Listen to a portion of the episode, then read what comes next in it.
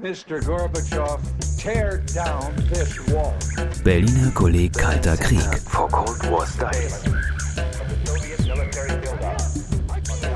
Ein gemeinsames Projekt des Hamburger Instituts für Sozialforschung, des Instituts für Zeitgeschichte München-Berlin, der Humboldt-Universität zu Berlin und der Bundesstiftung zur Aufarbeitung der SED-Diktatur.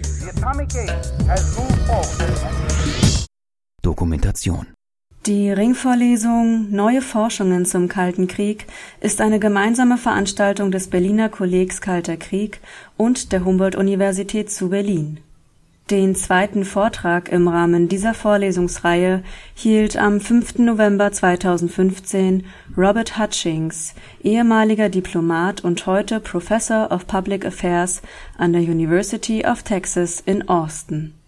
Er sprach zum Thema American Diplomacy and the End of the Cold War über seine damalige Funktion als Director for European Affairs im National Security Council gab Hutchings anhand von teilweise erst kürzlich freigegebenen Dokumenten einen Überblick über die außenpolitische Strategie der USA in den Umbruchsjahren 1989-90.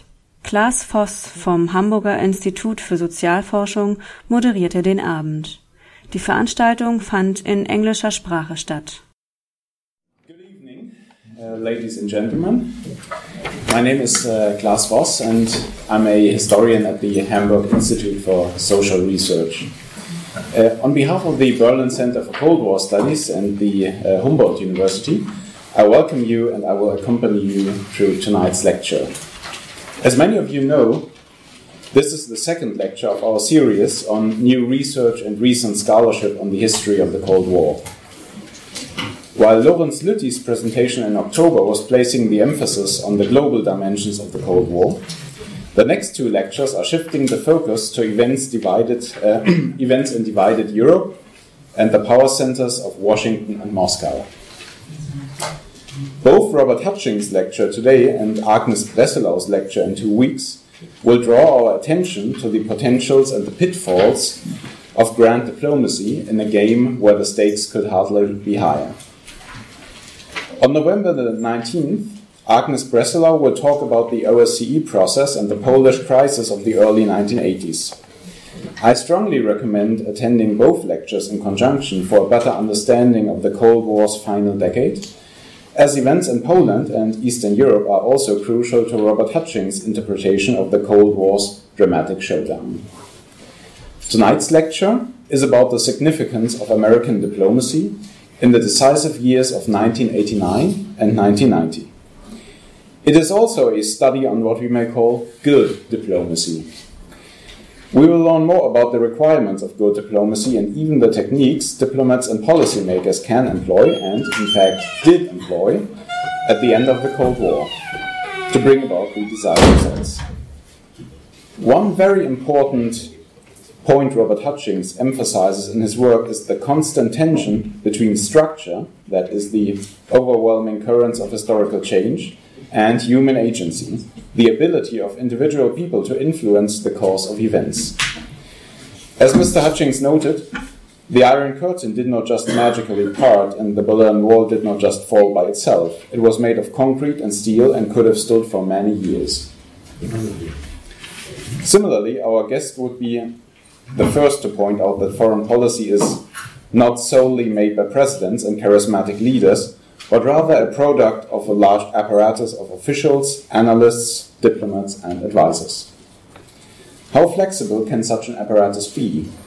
There's a difference between strategic plans and strategic planning, as the latter is an ongoing process, which requires willingness to revisit previous decisions, to take continuous readings of your opponents and your partner's political temperatures. Moreover, I learned from Robert Hutchings that political negotiation is truly an art, which requires a deep sense of political empathy.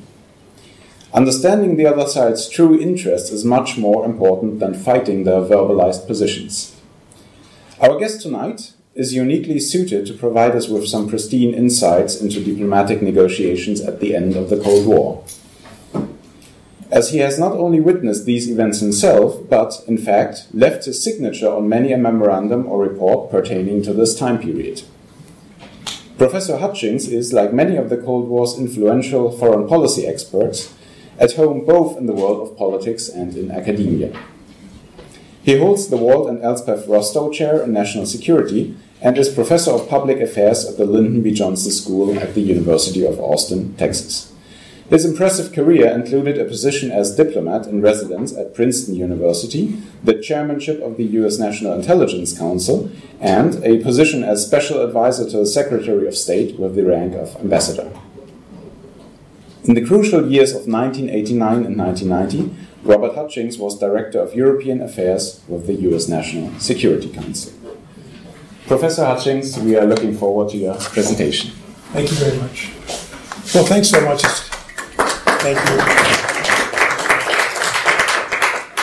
So it's a real pleasure to be here, and it's a pleasure to be in what, what once was the almost literally the shadow of the Berlin Wall. Um, it's great, great, to be back in Berlin, and to really to return to this period on the 25th anniversary year of, of German unity. Um, I wrote about this period in my memoirs. Uh, they were published both in German and in English, English first, of course, uh, and I returned to this uh, this period not long ago in um, in a chapter in this book that I co-edited, and I really returned to it because there are new documents that have come out, especially on the American side. There's a lot of German documents that have come out, a lot of Russian documents, but now that we're past the 25 year mark, a lot of American documents, most of them are now out and available, including some that I hadn't seen for 25 years so I was able to include these, and, and what I wanted to do tonight really is use the documents to tell the story. And it'll be a story told from the American side. Um, I hope this doesn't sound like, isn't construed to be an arrogant American thinking everything that happens in the world is done by the United States, but I happen to be an American diplomat during this period, and the topic of my chapter and my talk tonight is about American diplomacy. So there are some documents that I'll show you from the uh, Russian side, the French side, the British side, and the, of course the German side. And I'm very conscious of the critical role, the indispensable role played by Germany during this period, and the partnership that developed between the United States and, and Germany throughout throughout this period. Um, Klaus uh, mentioned uh, your next speaker is talking about Poland and the rise of solidarity in the early part of the 1980s. At that period, I was deputy director of Radio Free Europe in Munich, living and breathing solidarity day in, day out for, for over a year. And in fact, in this story, I give pride of place to the Poles because German unification would not have occurred, at least not when it did, had not the Poles started the process uh, in, in the summer of 1989 by electing a non communist government, the first one in Eastern Europe in, in 40 years. So I give plenty of credit to the, to the Poles in this process.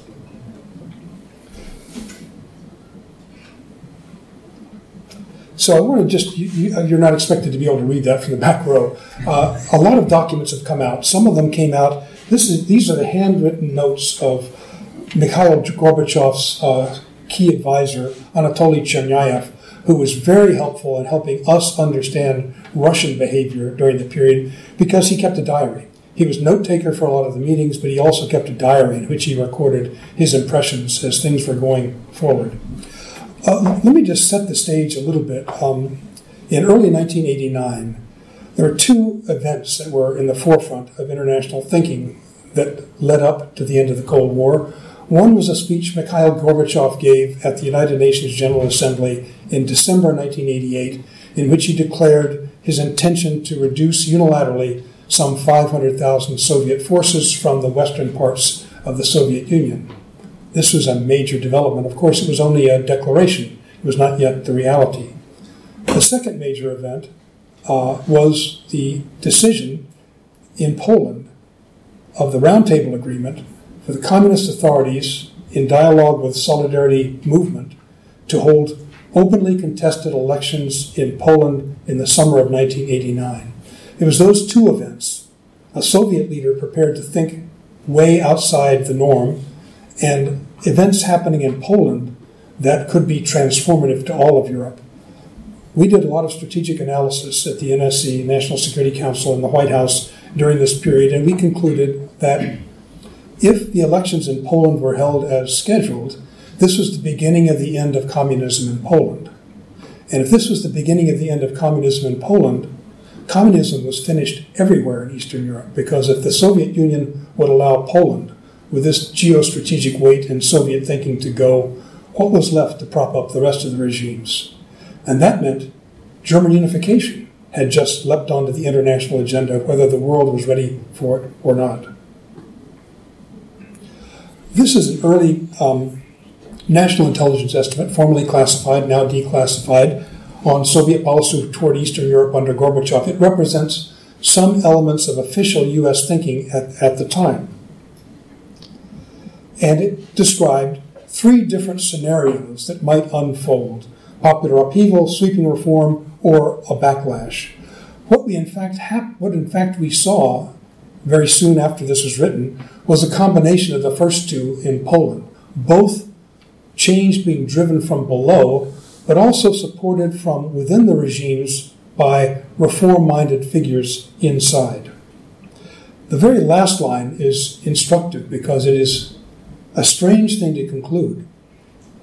In extremis, there is no reason to doubt his, meaning Gorbachev's, willingness to intervene to preserve party rule and decisive Soviet influence in the region. That's what the U.S. intelligence community thought.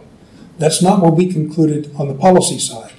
We concluded that we don't know the answer to that. That history has not been written yet. Our task is to manage this period so that the Soviet Union will not uh, feel obliged to send in the tanks once again, as was the case in 1980, 81, 1968, 1956, 1953, or currently in, in Eastern Europe.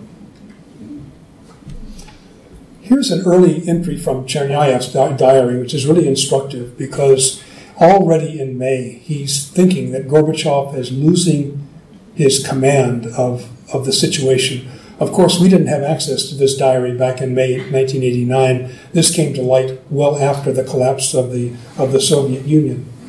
Um, so I think it's instructive in that in the recent scholarship looking at the end of the Cold War and trying to interpret the Cold War's ending, there's some some who believe that Gorbachev deserves most of the credit. And I think to some extent this is true. Gorbachev did deserve credit, but more from for what he refrained from doing than for what he actually did, because he clearly was swept along by events he never imagined when he started his opening. Others give credit to Ronald Reagan. Mr. Gorbachev tear down this wall. Those who do that conveniently overlook the fact that Reagan's term of office ended in January of 1989, and almost all the important events occurred after that period. Still, others give more credit to the inherent to forces at work, the deeper forces at work of a Soviet system in deep crisis, of uh, a political crisis emerging in both Poland and Hungary, and I'm much more sympathetic to that to that view. There were pre pre revolutionary conditions existing in early 1989 that made the revolutionary breakthrough of that year possible. But I also contend that diplomacy, American diplomacy, German diplomacy, Russian diplomacy, was also important. So it's not a question of either or, it's a question of the period cannot be understood without understanding both the work of human agents and the inherent structure of the situation. I'll start with a, a, little bit of discussion of Poland because, as I said earlier, the wall would not have come down in uh, the night of November 9 10, 1989, had not the prior events occurred in Poland. One critical thing was um, it, from the American perspective, was U.S. support for the revolutionary breakthrough in Poland. The choices face, facing the U.S. administration at that point, uh, in early 1989, were essentially to find a strategic understanding with Gorbachev, a kind of new Yalta, in which we and the Soviets tried to manage these processes of change, or for the United States to throw its weight fully behind revolutionary, democratic, peaceful democratic change in Poland. We chose the latter. And there's a great deal, President Bush, 41, who I refer to as the good Bush, Um, it's a different story uh, that we can get to later. Um, President Bush understood well that we, we needed to play this role. He visited Poland before the elections. We wanted to do all we could do um, to cause those elections to go off as scheduled. I'll just re- relay one vignette that I mentioned in the chapter. Um, in May, right about the time of the excerpt I just read, I visited uh, Poland to prepare the way for President Bush's trip in early summer. And I met with uh, then Solidarity advisor Bronisław Geremek, later Polish foreign minister, and asked him, on behalf of the president, what can we do to support you? And his answer was, this was in, actually, this is, yeah, this is right in May, May. His answer was, we don't want you to support us because that would only provoke a hardline backlash in Poland and in Moscow. We want you to support a process. In other words, we want you to push the regime of General Jaruzelski, unwillingly perhaps, along the path of, of reform while supporting our efforts as well. So that's what we took away from it. The results of the, of the election were stunning. A sweep for Solidarity, an unexpected landslide victory for Solidarity. The terms of the roundtable agreement of April May were that uh, whatever the results of the election, General Jaruzelski would remain Polish president, and the Polish Communist Party would retain the key defense, uh, interior, and transportation ministries. That was the terms. There was a current within Solidarity after their electoral land, landslide to ignore the roundtable agreement claim their mandate, and displace Jaruzelski. We, as well as Lech Wałęsa, Bronisław Geremek, and other leaders of Solidarity, thought this a very risky proposition to violate the terms of the Roundtable Agreement, really invited a backlash of some kind. So we, together with the Solidarity leadership, maneuvered to keep Jaruzelski in office as kind of a figurehead president while a, a government, a non communist government, was formed. And that's in fact what happened. There's a whole series of cables that are now released and accessible uh, about the exchange back and forth with the U.S. Embassy in Warsaw, uh, advising us what to do and staying in constant contact with Solidarity leaders. And their basic judgment was that if Jaruzelski is displaced, most Solidarity leaders felt this was going to lead to a reluctant but brutal Soviet invasion. We don't know whether that would have occurred, but scholars looking back at this period may have the luxury of believing these fears were groundless. Solidarity advisors living through the period didn't have such a luxury. They faced a situation that had both risk and opportunity. So here's just another cable. I won't pause too long on that one. Um, and there's there's Geremek who's talking about what's happening next in uh, in Poland. And in fact, Instead of granting the communists just three portfolios in the new government, they chose voluntarily to grant them five. Again, for the, for the same reason, they felt that the momentum was on their side. If they could simply keep the hardliners from having an excuse to reverse the process, that ultimately uh, the democratic transformation would, would take place. They may not have been thinking about how fast it would take place, but they saw it nonetheless. And here's the famous visit of um, Gorbachev here to, to, East Berlin to meet with, with Honecker. Um, and some of the backgrounds. You, this is the period of, of increasing demonstrations in the GDR. And um, what Chernyayev is see, seeing is exactly the same thing that we were seeing, is the potential of the dismantling of the whole Soviet empire in Eastern Europe. This is an interesting one um, in which Chernyayev characterizes Gorbachev's attitudes toward, toward Honecker. And you can read it yourself. I'm too delicate to, to read it aloud. This I show you just because um, on the U.S. side, there was a steady stream of intelligence reports that we at the White House complex commissioned about what, what would have to happen next. Um, and this was almost almost daily, certainly weekly, we got another report about the things that needed to happen politically and procedurally for German unification to be to be effected it was a the relationship between U.S. intelligence and U.S. policy is not always of first class, but in this period it worked worked quite quite well. This is a uh, email that I sent to the, the list of people at the bottom um, in early November. Now we're just a week before the the breach of the Berlin Wall, uh, and we I had actually been in, in Berlin a few weeks before, and the prevalent concern there was what was known as the Chinese solution, a solution like Tiananmen Square in Beijing, in which the democracy movement was brutally crushed. So people were holding out the, the distant prospect of some sort of all German parliament within maybe 10 years, but few were really talking about unification. There was more concern about a, a, a violent turn of events. So this refers to a set of contingency plans. We prepared contingency plans for what if something happened in East Germany, what would we do? Uh, mercifully, and this is the uh, contingency paper, it was about a 10 page document. Um, and the second paragraph is kind of interesting because it, uh, it conveys our assessment of where we were in world history. This is really about the future of divided Europe. The stakes could hardly have been higher.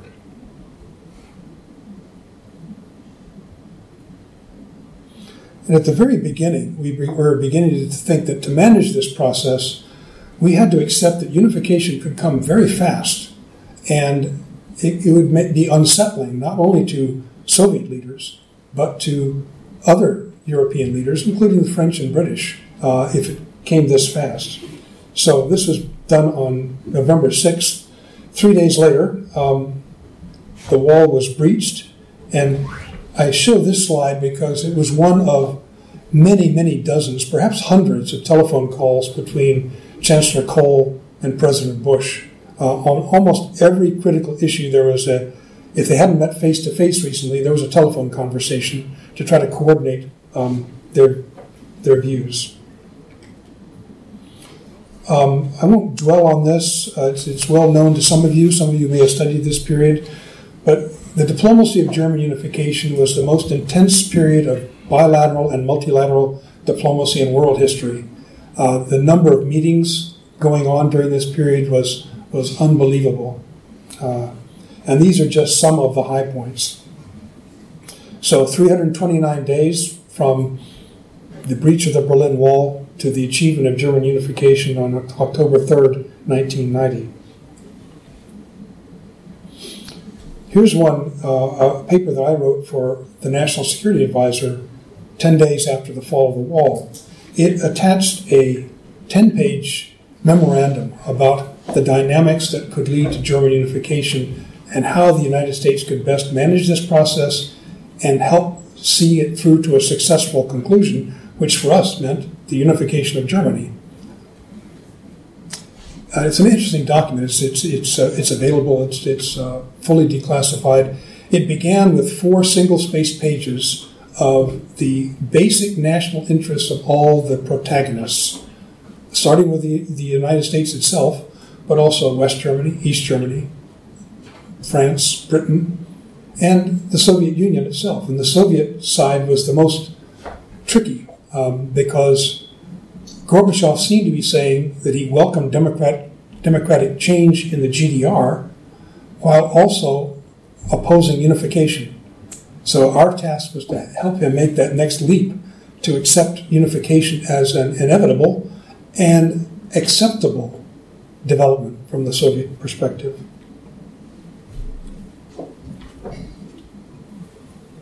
Yeah, this is the one um, that was attaching the uh, the uh, 10-page document that I referred to, and my my counterpart for Soviet affairs, Condi Rice, um, concurred on this document. I always wondered whatever happened to her. She seemed like such a nice girl. her career turned out all right.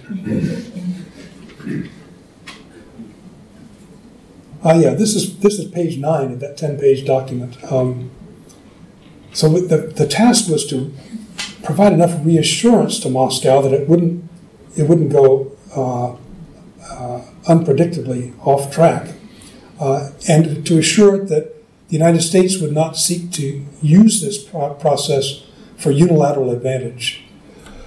Whether we actually believe that is a more complicated matter, but that was certainly what we what we conveyed to the Soviet leadership that we wanted this process to come out in a way that was satisfactory to Soviet security interests as well as uh, to ours.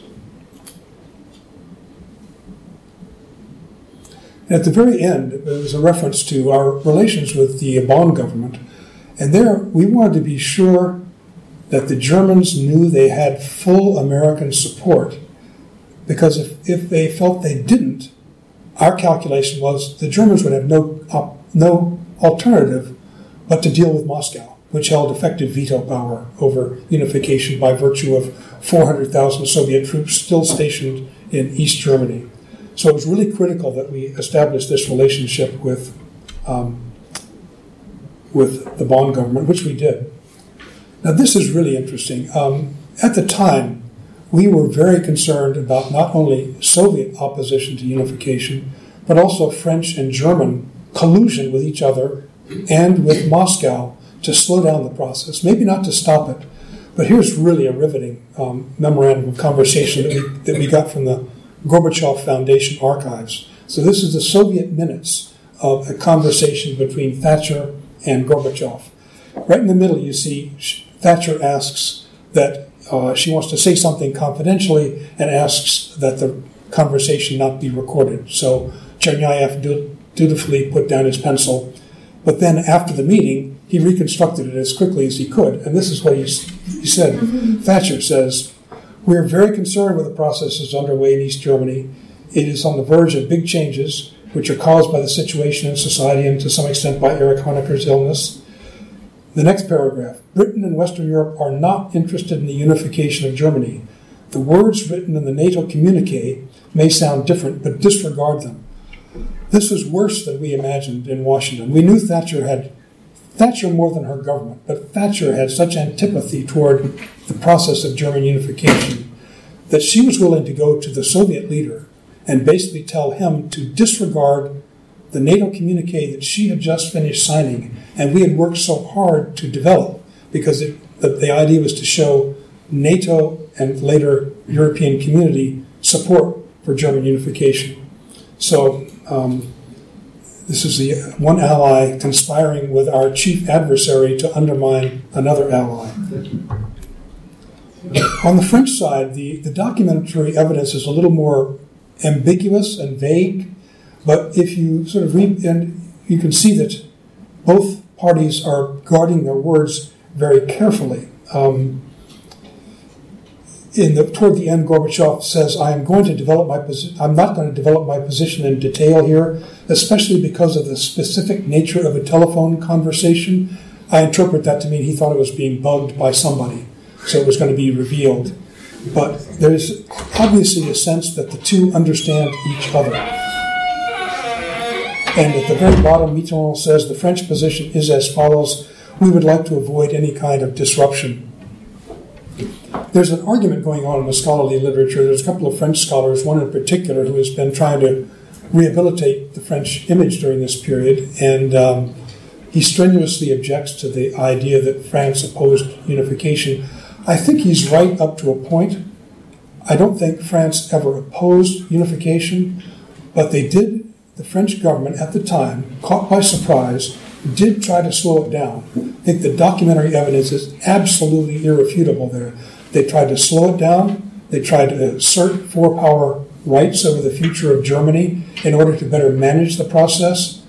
We worried that, that such a strategy that France and Britain were both favoring would play into the hands of the Soviet leaders to be able to use the four power mechanism to slow down the process for German unification, maybe not to stop it. And we thought that was a very bad recipe for the future. Um, so this is um, part of the effort to develop a coordinated position in support of unification. This is uh, Bush's remarks at the NATO meeting on December 4th, shortly after he had met with Gorbachev off the coast of Malta. So, at the very bottom paragraph, it indicates sort of the four principles on which NATO collectively uh, declared its support for German unification. It was meant to reassure Moscow. It was also meant to reassure Britain and France that things were not spinning out of control. But above all, it was meant to reassure the West German government that we, not only we, the United States, but we, NATO, backed German unification. And here's another, um, shortly, uh, right around this time, shortly after that meeting, Mitterrand chose to go to Kiev, conspicuously to go to Kiev to meet with Gorbachev. And here's parts of their uh, conversation. Um, the very the next to last paragraph is sort of the operative one. We should this is Mitterrand's position. We should not change the order of the processes. First and foremost should be European integration, the evolution of Eastern Europe, and the all European process, the creation of a peaceful order in Europe. Our view was that those developments, those were many years in the making. And that was precisely what we feared, was that the French would take the position that German unification could only follow these lengthy processes. We thought that would be a, a, a recipe of disaster for the management of this process. And why should Germany wait for all these other things to take place to achieve the peaceful negotiated unification of their country? This is Thatcher's own memoirs, so um, they're, they're, an interesting read. Um, they're interesting in that, unlike most political figures, she never sugarcoats her views. Uh, she was right then, she was right now, she'll always be right. And here's what she wrote her words an Anglo French axis to stop the German Juggernaut. Um, so, as I said, the, the problems we were facing with the French and the British were worse than we knew at the time. So we developed a strategy that you saw in that last paragraph of the, uh, of the document signed in NATO. The basic strategy that we had developed was a gradual step by step process. We concluded, as did the Bonn government, that the best way of neutralizing the opposition was to have this proceed slowly, gradually, so that every step of the way the other parties could condition themselves to get could get used to this idea However, in the in de, really in December and early January of 1989-90, the East German state basically imploded uh, for a variety of reasons we could get we could get into. But the idea of a gradual step-by-step approach was being overtaken by a new reality. So this strategy that we had worked so hard on, that 10-page strategy document that that sort of we we presented the the best strategy we could imagine was overtaken by events. And we had to basically tell the president that forget that strategy, no longer will work. Instead, we proposed a new strategy. Here's a message, a, a memo I sent to Scowcroft for a meeting with Kissinger. In the third paragraph says, the second and third of the president's four points presented to NATO, the, the document I just showed you, are fast being overtaken by events. Reunification is coming rapidly, not gradually and step by step, and the process will not await an increasingly integrated European community. Yeah, there's, I just think you can see them more clearly. That's the excerpt I just referred to. And under this kind of, under this pressure, Kohl himself had been making words about maybe the price of unification had to be Germany's departure from NATO we thought this a first of all an unnecessary step for a sovereign state to have to take, and also one that was not healthy for the future of European security. So, um, this is just a few days after that, we presented an entirely new strategy for German unification. So, in the, in the course of about a month, we had gone from gradual step by step to the faster the better. We felt under these circumstances, we can manage this process together with the Bonn government. We can manage this process no matter how fast it goes. And under these conditions, let's just go with this, this flow and make it harder for Moscow at any given point to slow it down. And these are some of the, the things we worried about. Uh, one, that if we didn't lend effective support to West Germany, that they would be inclined to go it alone, a Alleingang, simply because they, they had been let down by their allies. What else could they do? Uh, and if they were isolated, they might have to capitulate to Soviet demands that would be uh, excessive and would prejudice the sovereignty of a newly united Germany. Um, so this is interesting because uh, in the very first paragraph there, I mentioned earlier that we, we and the West Germans were almost in lockstep during this period, but it was almost in lockstep, and this sort of reflects a period in which I'm reporting, we're reporting a severe deterioration of our dialogue with Bonn as Kohl and Genscher act unilaterally. It's not that we blamed them for acting unilaterally. We understood why they were acting unilaterally, but we worried about where that would go. They're focusing on how to manage Moscow's concerns uh, in order to be able to achieve Moscow's acceptance of German unification. So we thought this might tempt Bonn to uh, give up, give in to more Soviet demands than they should, or that were necessary or even appropriate. So here is where um, where we came out in this of trying to get an agreement between ourselves and the West German government on the terms, the strategy for, for unification. Rapidly and orderly, United Germany should remain in NATO, but with some special provisions for the territory of the then GDR. Substantial but reduced U.S. forces would remain so long as they were wanted by the government of Germany.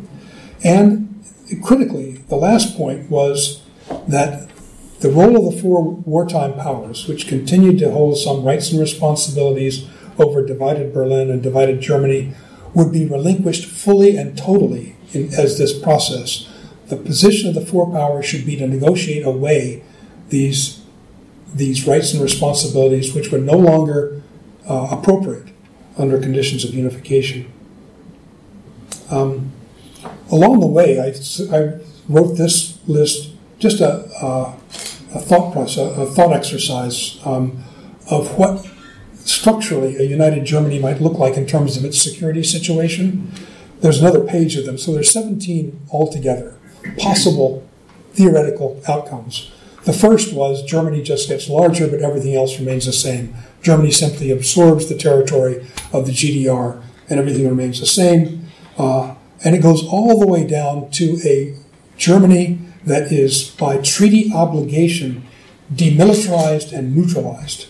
That was, of course, a disastrous outcome for, for, for Germany to be compelled into a neutral status. Um, anybody know what actually came out of these one the outcomes listed there?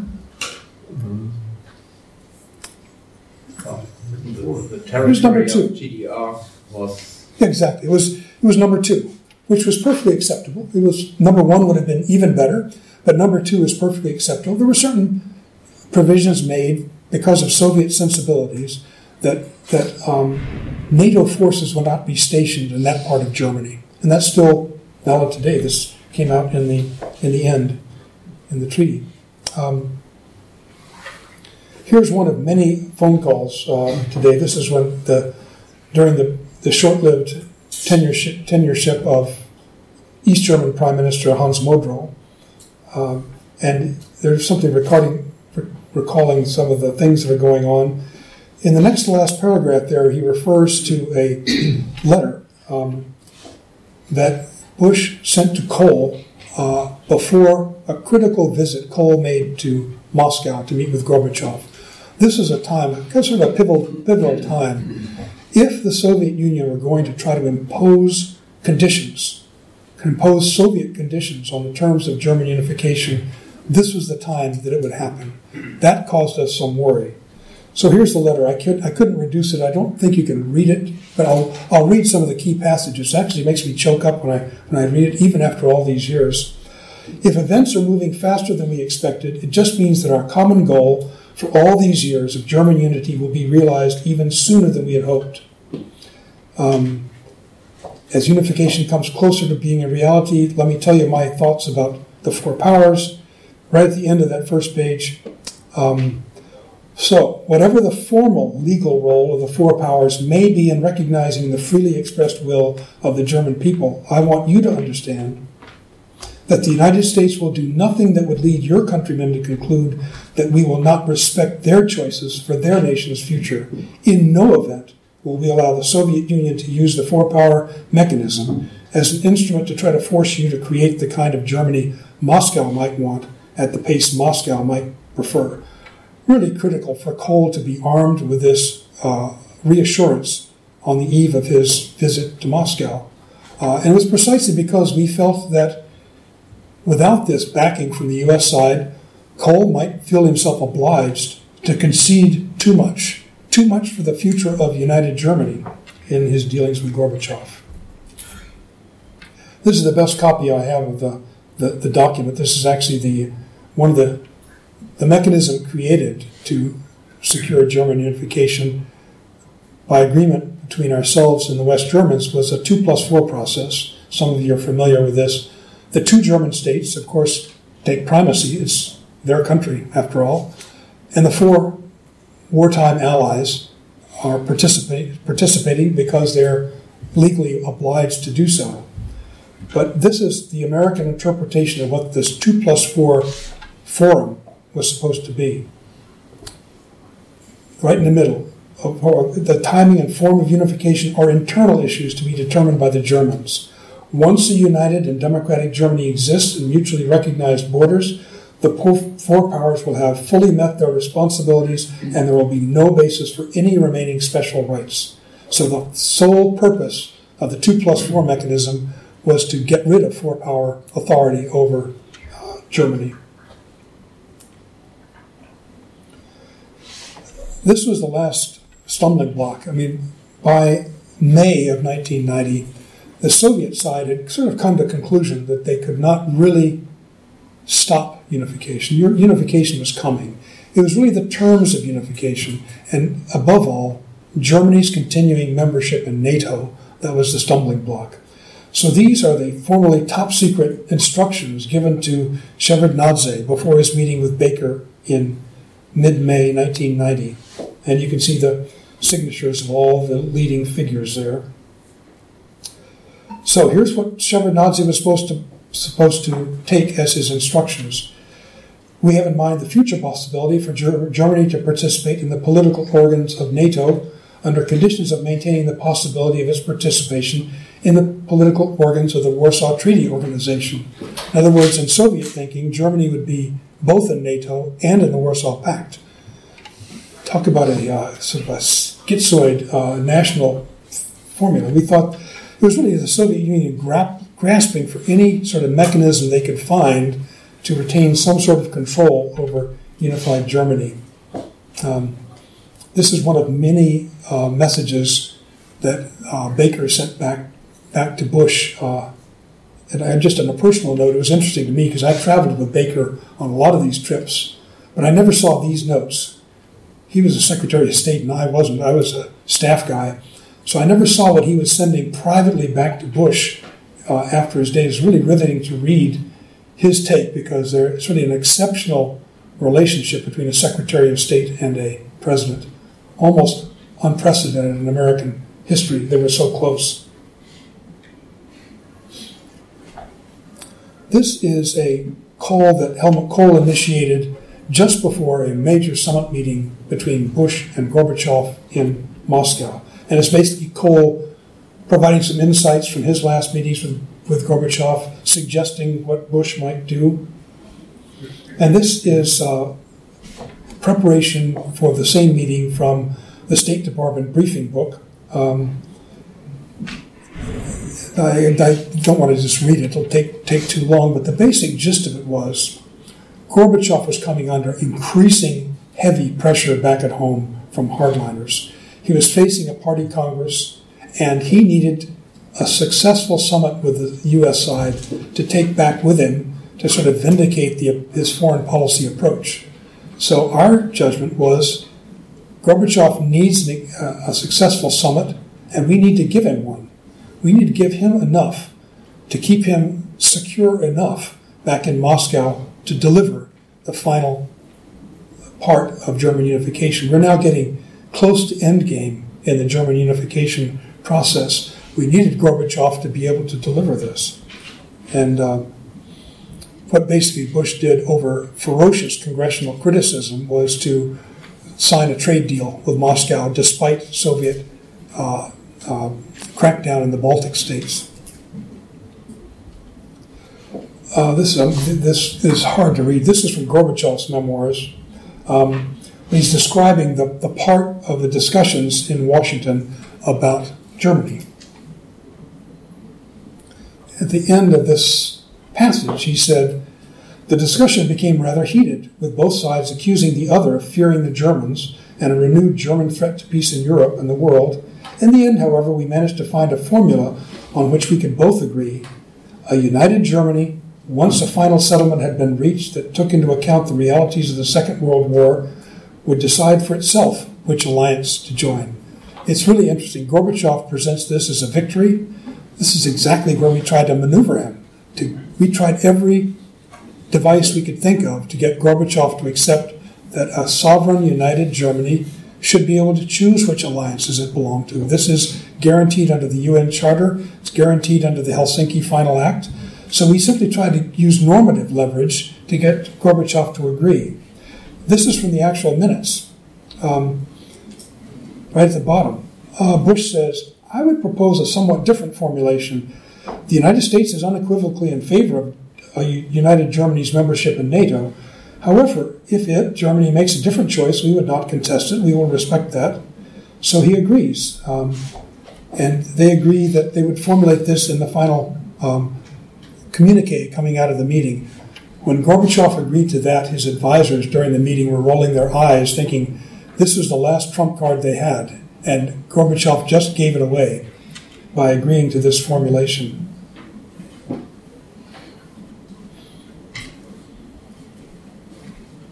Ah, part of the problem at this point was the situation back home in Moscow for Gorbachev. And this is during that same meeting. The very bottom, he's essentially saying that you Americans have been saying that NATO is not a hostile organization, that NATO is changing, but we don't see any evidence of it. So show us that NATO is changing.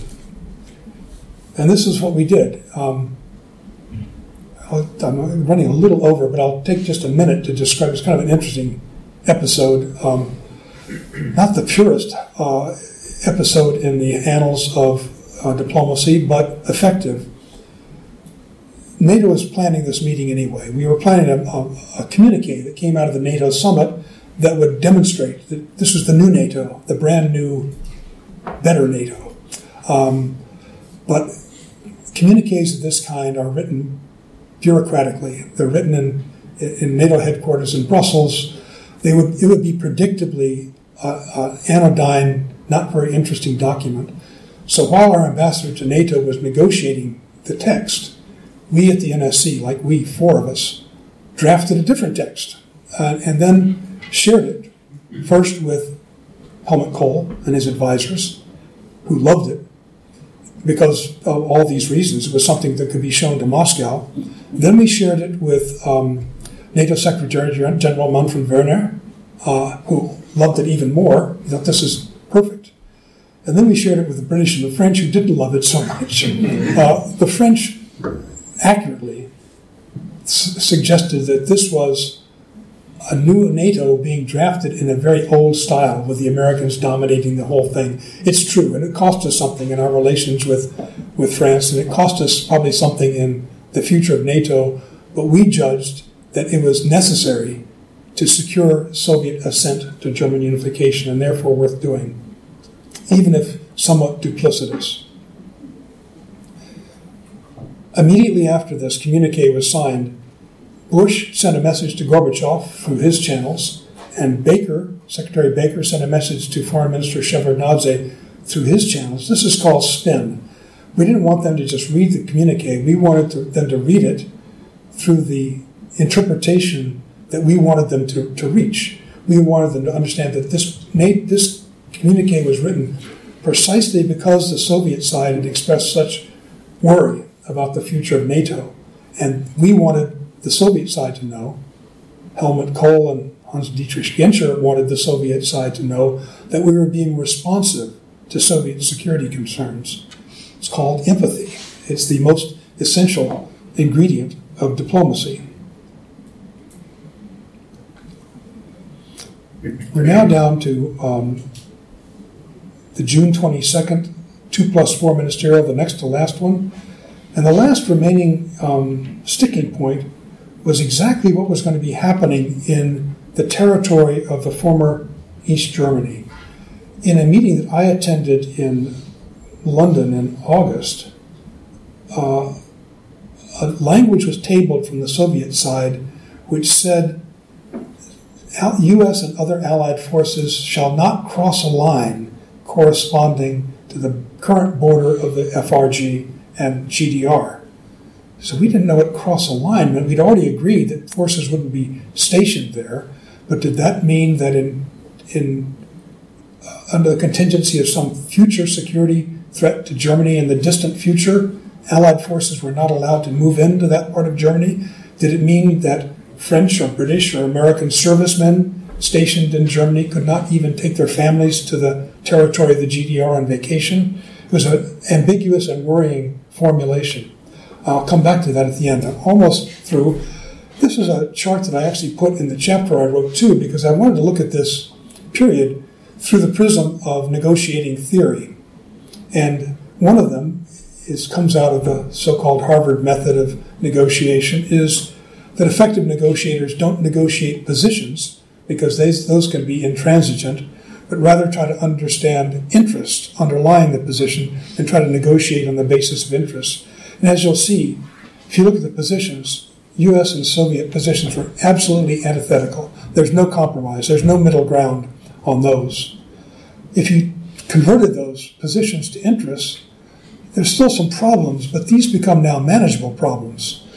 Soviet interests are not unreasonable. They may be hard to satisfy, but those are reasonable interests that we try to address.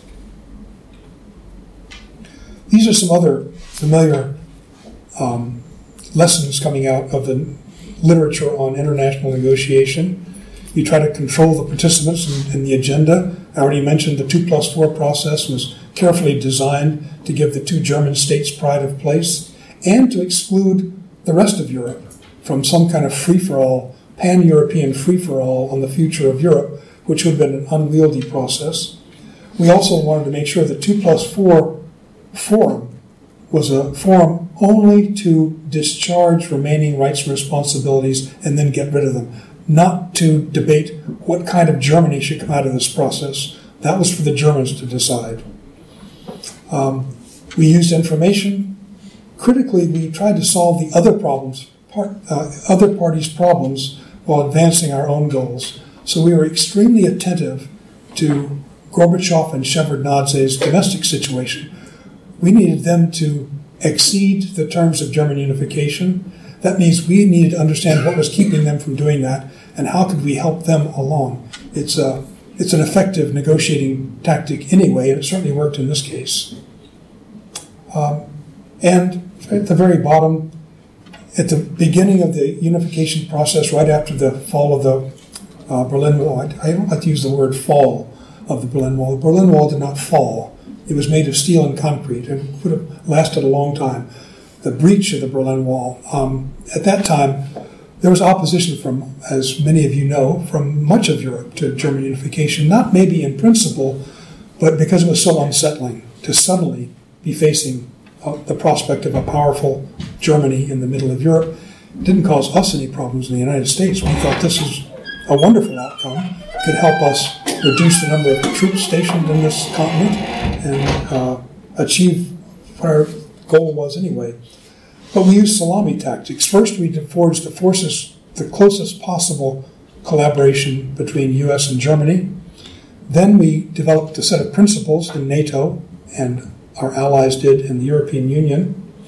Then we communicated with the East, East Europeans, the new, newly minted East European democratic governments, and only at the end with the Soviet Union. In Bush's many meetings with many phone calls and meetings with Gorbachev in this period, we never asked whether Gorbachev approved of German unification. We didn't want to know the answer because we already knew the answer. He didn't. So we didn't ask.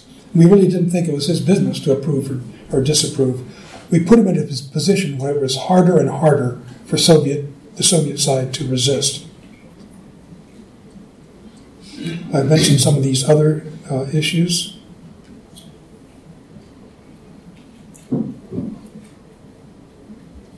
This is the final issue that, that arose, uh, as I, I mentioned a minute ago, the question of whether the special status of the GDR, or the territory of the GDR in United Germany, would compromise German sovereignty. That's what we wanted to avoid. It was simply ambiguous. And the ambiguity arose in Article 5 of the Treaty on German Unification.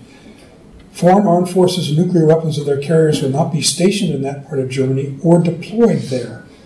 The station part we had no trouble with. It was what the word deployed meant that concerned us because uh, it was ambiguous. Article 6 helped the right of the United Germany to belong to alliances with all the rights and responsibilities arising therefrom shall not be affected by the present treaty. That was good. But then at the meeting in Moscow in September 1990, Baker, Genscher, and others brokered this deal on the spot. They brokered an agreed minute. So that's part of the treaty. It's, a, it's a, uh, an attachment to the treaty. Any question with respect to the application of the word deployed as used in the last sentence of paragraph 3 of Article 5, will be decided by the government of United Germany in a reasonable, responsible way, taking into account the security interests of each contracting party as set forth in the preamble. In other words, this was a what I think was a unique case in international law in which a key provision of a multilateral treaty is left to the sole discretion of only one signatory, the West Germans. From our perspective, this was fine. This was all we all we needed and all all the newly united Germany needed to have its sovereignty fully restored. And here's a phone call from Bush to uh, on October 3rd, 1990, the day of German unity, um, and the excitement we felt on, on our side. We opened a bottle of champagne at the NSC. Should have been Sekt, but we didn't have a- access to Sekt on that side.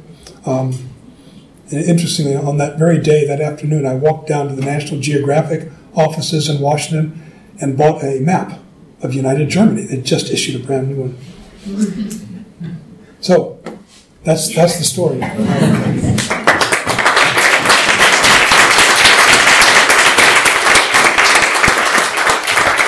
I'm sorry I didn't manage time as effectively as I should have. I ran a little bit No, over. no worries. We have plenty I'm of time. happy to Uh, questions, comments, rebuttals. Just, just two things. I think it would be easiest if uh, you just put your questions in English. If you don't feel comfortable with that, just phrase your question in German, and I'll do my very best to translate it. The other thing is, would you like to um, to collect a couple of questions or to answer each individual? Let's see if if there's a question that really needs an immediate answer. I can do that. If, That sounds if, good. Then we can just collect some. All right. yes, please. Um, when Jim Baker was here, uh, I can't remember exactly when it was, I would guess two years ago, uh, he was asked at the presentation, it was at the American Academy, and he was being given an award. And he was asked about, well, basically Jack Matlock's uh, interpretation, although it wasn't described that way, it was just described the content of it. And, and what Baker said was, and Ischinger asked the question, uh, and so I imagine Baker knew it was coming. And, uh, and he said, well, we, and it was the question of, of I'm I'm sorry, I haven't prepared this, so I don't have the exact language. But it was, it was the question of what the U.S. had promised to Gorbachev in territories east of Germany. And, and what Baker said was, at one point, we offered them something, and I don't remember, it, it was, it was vague, he said what? And they didn't, they didn't, they weren't, they didn't uh, talk about it at all. And so after three days, we withdrew it. Uh, what was it?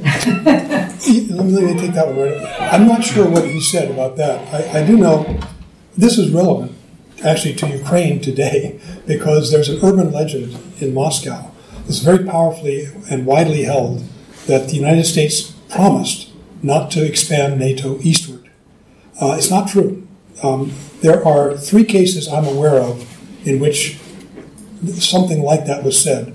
One was uh, a speech by Hans Dietrich Genscher at the Tutzing Academy in late January, I believe. 30th. 30th January. Dankeschön. Uh, in which he said, in the context of a paragraph about Poland, the then Czechoslovakia, and Hungary, that we would not enlarge eastward. So it wasn't just about the GDR, we'd already agreed to that. The second was a few days later when Baker was in Moscow, he said something similar in a kind of ambiguous paragraph. It wasn't entirely clear whether he was talking about no expansion of NATO forces into the GDR or no expansion of NATO as a political military organization into Eastern Europe. We issued a correction the next day, a, a clarification. We don't, we don't correct the Secretary of State, but we clarified his remarks to say that's not what the U.S. position is at all. The third was a meeting uh, that uh, I think it was it was between Manfred Wörner and Yeltsin, in which Wörner allegedly, according to Soviet sources at the meeting, made the same commitment. But the broad thrust of everything else that we said was did not support that interpretation. It was interesting it, um, in President Bush 41's last trip to what turned out to be his last trip to Europe. He was in Poland. Uh, he was here in Munich, or there in Munich, um, for the Wirtschaftsgipfel, and then to Poland to show the flag at a very tough time for the Poles, and then on to Helsinki for the conclusion of the Helsinki summit. And in Poland, he gave a speech in Castle Square. Uh, it was really meant to sort of rally the Poles and who were going through a deep recession. The economy was in free fall to sort of stay the course of democracy. We at staff level crafted a paragraph. I actually drafted it on the prospect of Poland's joining NATO. It was very carefully stated. It talked about Poland's growing integration into Western institutions, including the Council of Europe and the European Community and the North Atlantic Treaty Organization. So it's carefully worded. We got approval all the way up to the level of Baker and Bush and Scowcroft, and they elected not to use it on grounds that there was so much turmoil in Moscow at the time that this might just push the Soviets over the edge and be too much to handle at a time when Soviet forces had not yet fully withdrawn from this region. So that's the story as I understand it. Um, I think, in, a, in the narrow sense, the urban legend is wrong. There was no such commitment. In the broader, sort of more philosophical sense, I think the Soviets, have, the Russians have a, have a case. We said that they would be included in a new security order, but we didn't do much to make that a reality, and we're paying a price for that now in terms of fueling the kind of Russian nationalism that Putin is riding today. And then I thought the, the reckless playing around with NATO membership for Georgia and Ukraine. I mean, this is really pushing too far into the Soviet backyard. The gentleman in the light jacket, I think, was it a question? Oh, it was you. Okay, yeah. right. I have actually two questions. Um, on, on the screen, there was a, a, a reading that uh, with the 2 plus 4 treaty, there would uh, not remain any special rights of the four um, uh, parties in Germany. We have all the time a discussion here whether this is true or if, if there are hidden, hidden um, agreements below the table. Uh, President Obama um, fueled that recently, two years ago or so, in saying we will never give up rights in Germany. So it's not so clear if if that is the full uh, truth we have here. I'm not. This is the one point, and the other one is how important in these type of negotiations are the secret services um, in terms of looking into the, the cards of the other side. Uh, I mean, is, is there important role to know on, on the US side, or is, is it happening to know what Gorbachev tells his uh, guys uh, in, in private? I wish. I wish we had better intelligence. And vice versa. Uh, Yeah. on, on the first point, um, you see, I, am very surprised at that uh, statement. I'd, I'd, have to read what Obama said because uh, the only what he may have been referring to is so long as the Germans want us here, that we would not give up that those responsibilities. But we have no treaty rights whatsoever. The, we have the, the station, uh, status of forces agreement, but that was mutually negotiated between the two sides. And so long as we're, U.S. forces are welcome here, you know, and it's in both sides' interest, we would do it. But I'd be very surprised. I'm not, I'm not aware of any sub rosa. Um, it was on, on speech on the Ramstein airport, as I remember. Yeah, I'll look it up because I, I, really I, am surprised. Uh, no way. Mm-hmm. Okay. Okay, and um, the other the other question that I lost track of. Uh, the Secret Service, the role of. You mean the, the, role of intelligence information about what was going on on the other side? How they really uh, it wasn't real that, position, so to speak. It wasn't that good. We had great information in Poland, mm-hmm. uh, but much weaker information in uh, the Soviet Union. Now, what we knew about the Soviet military establishment, that was pretty impressive. We poured billions upon billions of dollars into that. But to know what was really going on in Gorbachev's head, no. And of course, it may not have mattered anyway, because Gorbachev himself didn't know what, he what he'd be willing to accept. You know, it's like asking intelligence to tell us what the future of China is. Yeah. We don't know because they don't know. There's nothing. There's no secrets to learn from that. Yeah. But we never had, uh, and I've, I've, had access to pretty much of the classified information. We never had the sort of the inside scoop of what was really going on. Uh, might I ask you two questions? The first concerning your memorandum of 30th January, where you mentioned that Kohl raised doubts about the NATO membership. That is exactly what Hans-Dietrich Genscher always argues and says, therefore I had to give the uh, Tutzing speech uh, to confirm NATO membership, which is quite an unusual interpretation yeah. because usually uh, Tutzing speech is interpreted as, uh, well, something in between, something especially the United States were very critical of and very suspicious of. So I just wondered whether you could give um, some background to where you, where, why did you think that Kohl doubted about NATO membership? If you hear Helmut Kohl nowadays or one of his associates, Horst Teltschik and some uh, other peoples, they say there were no doubts whatsoever about NATO membership, not, not only before uh, uh, Camp David, which is usually just the signature point where the US was really sure that Kohl would stick to NATO. And the other, uh, the second point is could you just tell us something about the NSC being critical of the 2 plus 4 formula? Uh, Baker mentioned that in his memoirs, Hans-Dietrich Genscher mentioned that in their memoirs, they had, when they met at Ottawa, uh, they had to telephone to Bush and to Kohl twice because there were doubts uh, whether really the United States would agree to the 2 plus 4 formula. Yeah, you know, on that one, I'm actually a little vague on that. I, I know exactly what you're saying.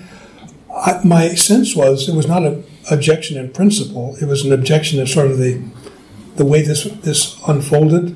And it, I mean, Baker was in front of the White House on this, appropriately so, but um, I don't think there was any, any opposition in principle to the to the idea of such a formula.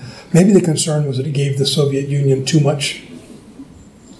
Right. I think get, um, Baker was always more attentive to Soviet sensibilities than was Bush or Scowcroft. Maybe that's part of the explanation. And the first question.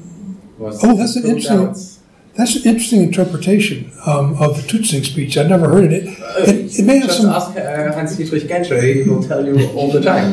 Uh, the, the transcript of the February 24th meeting at Camp David is now available, so you can actually read what transpired. And there was a, sec, a, a, part of that discussion where Kohl himself floated the idea of a French solution that Germany would be in NATO politically, but not militarily. So he'd been playing around with this. He, like us, he'd been following Soviet concerns about Germany's NATO membership, continued NATO membership, and was trying to find ways of satisfying that concern.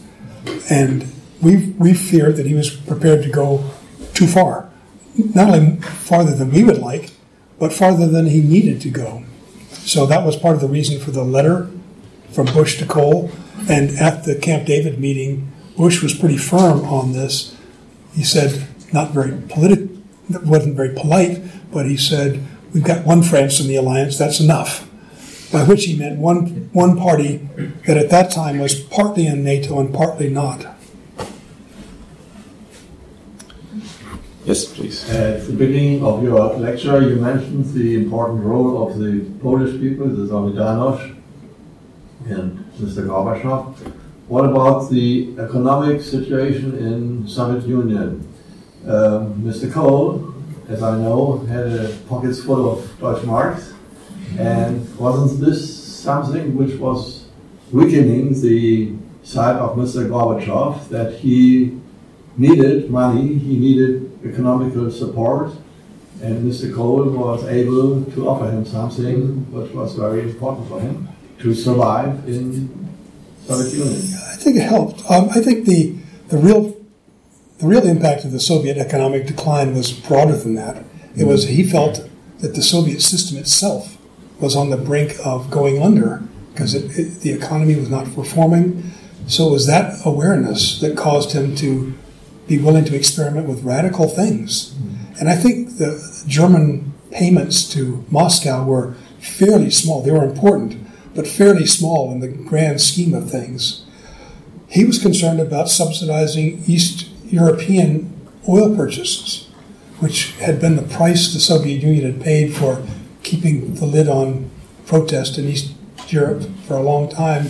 So he was willing to simply make force the East Europeans to pay world market prices for their oil deliveries from the Soviet Union, even if it meant weakening those regimes. Um, so I think it was it was that awareness that, that that broad awareness of the the need for fundamental change in the Soviet system that drove a lot of his behavior. And to his credit, um, there was a number of instances where he might have reversed course and taken a hard line. And to his credit, he never did. Never called in the tanks. Any other question? Oh, yeah. Once you have mentioned that um, the, that the that the Western world missed to uh, find a new international uh, uh, security structure which includes uh, Russia at the end. And my question is if the US had some ideas in the, in the in the beginning 1990s, so some some concrete plans to uh, to include Russia, um, or did you think that it is never the case? They were there were plans. This was on the agenda when we started talking about transforming NATO structures and institutions. We had in mind the North Atlantic Cooperation Council. From Moscow's point of view, this meant, simply meant that we were according them the same status as Poland, Bulgaria, Romania, It was not, not of interest to them, not nearly enough. Um, so nothing we did was substantial enough to really offer Moscow a seat at the table.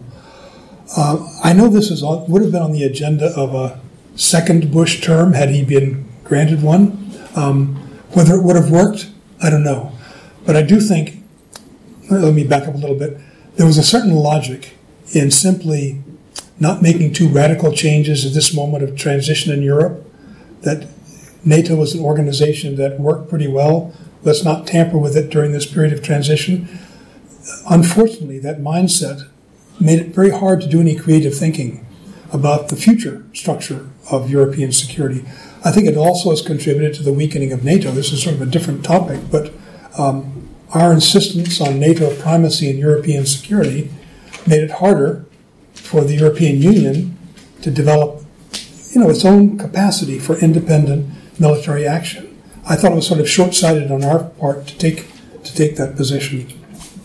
And as far as Moscow concerns, we might we might find ourselves in the same position now, no matter what we've done. Who knows?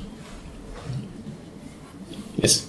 Uh, what do you think now about the um, say the um, history about the European Union? Because uh, in the past, the European Union started as a counterpart of the uh, um, Soviet uh, Union in the um, yeah on the east side, and we just our goal in the last uh, 25 years was to to create maybe an, a unit, a really united Europe, um, but it, in the last years it went farther and farther. And what do you think uh, on your position on these critical times and uh, what is going on now? Is there any any how to say um, reason or, could you see something like this uh, on on uh, on this site or in, in this time? Yeah, well, I mean, the achievement of European unity, which is not complete, not full, was one of the great achievements of the last hundred years. I mean, I think Americans may sometimes undervalue this, and I thought the pivot to China, pivot to Asia on the American part was a little bit short-sighted in, in sort of concluding that there was no problem, no issue left in Europe that we needed to worry about.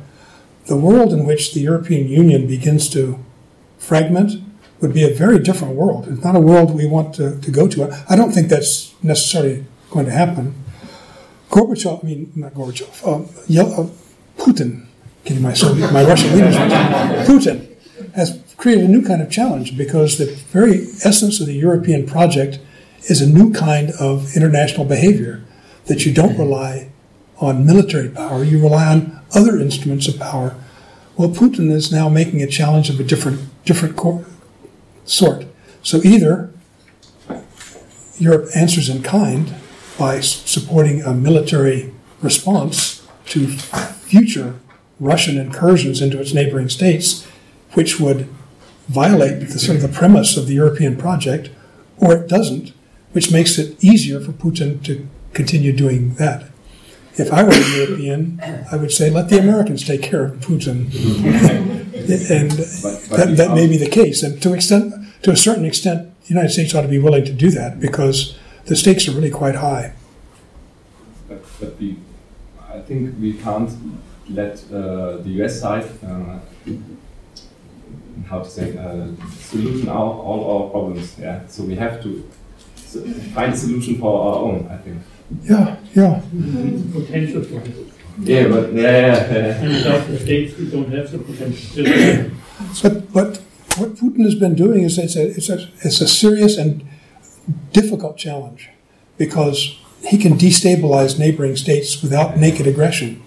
What I worry about is what he might do in in the Baltic states if he chose to. He would do it in a way that Russian fingerprints were not visible. He would simply use disaffected Russian nationals in the Baltic states to foment trouble, supported subtly by Moscow. And then what does NATO do? Uh, does NATO rise to the challenge, or does he successfully call NATO's bluff? The you know the maybe over hasty enlargement of NATO, not the first enlargement, the enlargement to Central Europe made perfect sense. Certainly made perfect sense for Germany.